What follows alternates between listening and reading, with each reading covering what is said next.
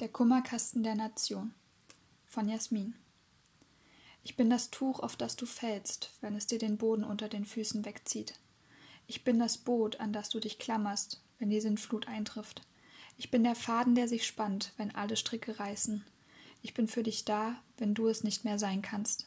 Dein Sozialstaat. Dem Gemeinwohl dient, den Schwächeren schützend und unsere Zugehörigkeit regelnd. Das steckt hinter dem kleinen Wort sozial. Soziale Versicherungs- und Absicherungsformen sollen greifen, um Lebenschancen anzugleichen und allgemeine Existenzbedingungen zu verbessern oder schlicht sorgenfreier zu gestalten, wenn sich das Leben mal verschiebt und der Alltag schwerer wird. Wie stark unser Sozialstaat ausgeprägt ist, liegt in den Händen der Gesetzgebung. Dass er existieren muss, schreibt das Grundgesetz aber vor.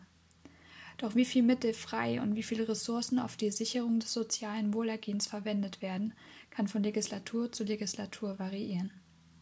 Maßgeblich bestimmt für das Sozialvolumen ist auch die wirtschaftliche Lage eines Landes, der nationale Erfolg in der Globalisierung und die internationale Stimmung, auf Weltmärkten wie auch an Landesgrenzen.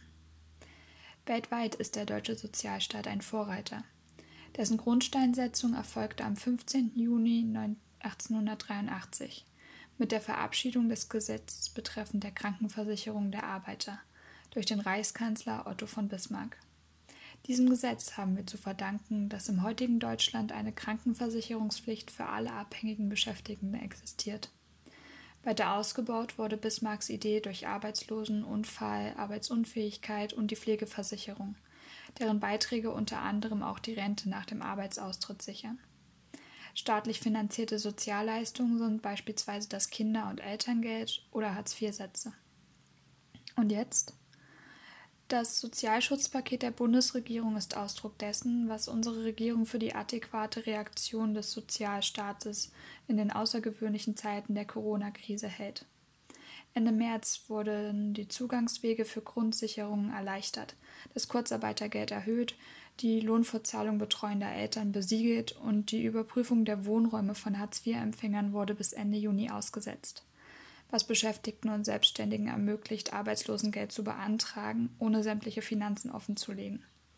Um ausfallende, helfende Hände zu ersetzen, wie es beispielsweise bei Spargel- und Erdbeerernte der Fall ist, ermöglicht der deutsche Staat die vorübergehende komplette Anrechnung dieser Arbeitseinnahmen auf das Kurzarbeitergeld.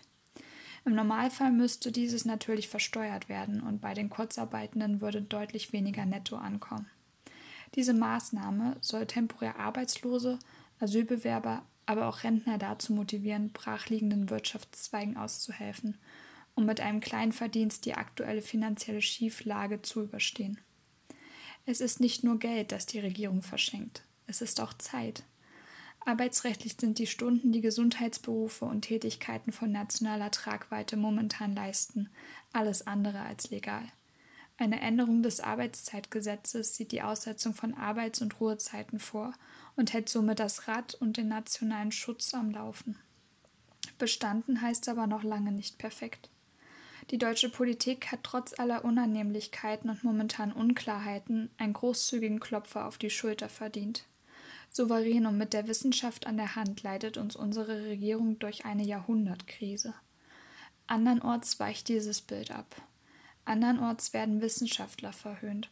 Andernorts wird wirtschaftlicher Aufschwung über Menschenleben gestellt. Aber Deutschland ist nicht unfehlbar und mitnichten ein soziales Paradies. Die soziale Versorgung der Staatsbürger läuft kontinuierlich und ohne große Probleme. Doch große Hürden werfen ihre Schatten voraus. Der weit bekannte demografische Wandel eröffnet die Frage der Finanzierung sozialer Sicherung zukünftiger Generationen. Um unser aktuelles System aufrechtzuerhalten, müssen Steuerreformen her und die Definition von Einkommen neu ergründet werden. Die Folgen der Corona-Krise gelten hierbei noch als vollkommen unbeschriebenes Blatt.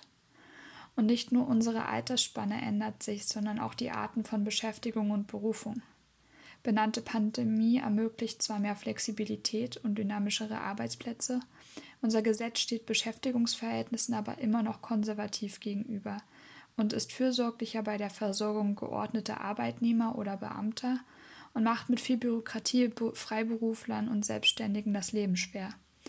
Dabei müssten Leistungsgewährungen gänzlich unabhängig vom beruflichen Alltag sein und sich nur an getätigten Beitragszahlungen oder dem persönlichen Bedarf orientieren. Gerade jetzt sind richtig und falsch nur Nuancen im Farbspiel immenser Entscheidung. Sich aber für seine Mitmenschen, ein faires Miteinander und Chancengleichheit einzusetzen, kann nicht falsch sein. Nutzen wir die Zeit und sind dankbar für dich, mich, uns und unseren Sozialstaat. Jasmin ist 21, zum Glück kerngesund und versucht gerade jetzt ihren Optimismus mehr zu leben als den allgegenwärtigen Pessimismus. Gib mir wieder Worte will sie dich zur Auseinandersetzung mit der Alltagspolitik animieren und für einen informierten Diskurs sensibilisieren. Gib ihr wieder Worte.